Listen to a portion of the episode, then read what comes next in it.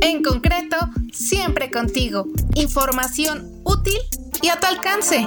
Presenta. Y bueno, en este cierre de año es muy importante conocer cómo cierran los créditos hipotecarios, sobre todo después de un índice histórico de colocación en el 2021. Pues hoy vamos a platicar con el que conoce de todo este manejo, coordinador del Comité Hipotecario de la Asociación de Bancos de México, Enrique Marcain Pitman, quien es también el director ejecutivo de crédito para particulares de HSBC. Y bueno, pues él nos habla del balance 2022, que fue un buen año, en realidad donde siguió la colocación de créditos hipotecarios de manera muy importante y también nos habla de sus perspectivas y los créditos en su colocación para el 2023. Vamos a escuchar al experto y sobre todo los buenos, buenos datos que nos da de la alta colocación en este 2022 y de lo que se espera, que es que continúe la tendencia en el 2023. Se colocan un poquito menos de créditos hipotecarios, eh, más o menos sobre 152 mil, 153 mil créditos y por un importe cercano a los 280 mil millones de pesos si consideramos los últimos 12 meses la realidad es un crecimiento aproximadamente del 9, 9,5%, se crece en términos reales en una pequeña proporción, pero la verdad es que fue un año positivo considerando las circunstancias eh, pues de, de, que hubo una inflación alta. Y yo creo que uno de los componentes que también es muy importante es los crecimientos que estuvieron en las tasas de interés a lo largo del año fueron marginales, fueron pequeños, respecto de lo que crecieron las tasas de referencia. Eh, al mes de septiembre la tasa promedio ponderada de adquisición estaba sobre 9,60, un crecimiento marginal respecto a lo que estuvo un año antes y las tasas hoy día que se ofrecen en el mercado están alrededor del 10%, la tasa intermedia.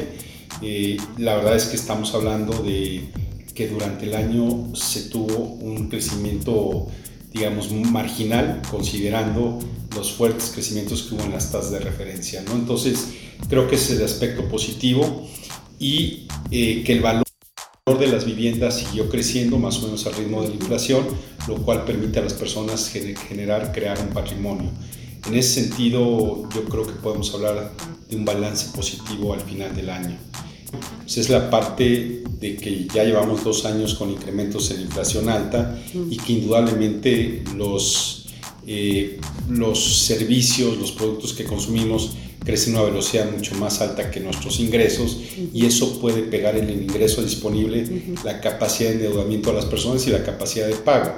Yo creo que esos son de los temas que tendremos que ver más cómo, cómo se comportan, ¿no?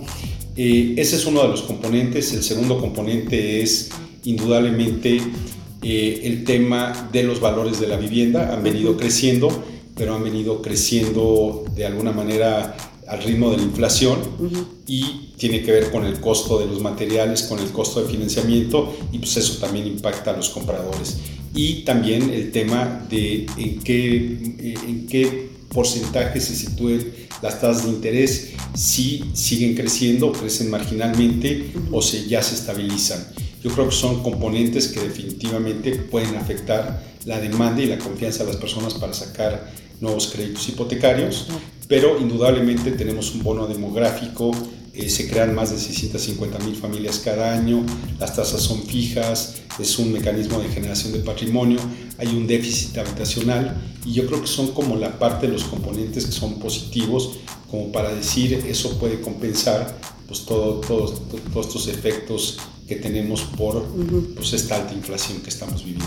Sí, adquisición representó nuestro principal producto, eh, tanto nueva como usada. Los productos cofinanciados tomaron muchísima relevancia en nuestra colocación, gracias a los productos con el Infonavit como el Cofinavit, Apoyo Infonavit y el Fobiste para Todos siguió siendo un producto que ha funcionado muy muy bien. Entonces la verdad estamos muy contentos con el desempeño que ha tenido pues, nuestro portafolio y la originación que tuvimos durante todo el año.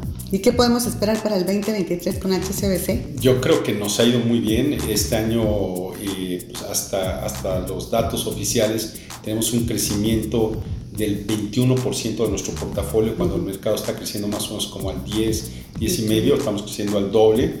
La verdad estamos muy muy contentos por el crecimiento y lo que queremos es seguir innovando con nuevos productos hipotecarios, eh, haciendo cada día nuestro servicio mucho mejor, procesos mucho más eficientes y por supuesto el tema de servicio acompañamiento es donde estamos trabajando muchísimo.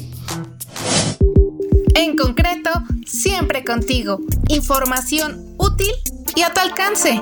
Presento.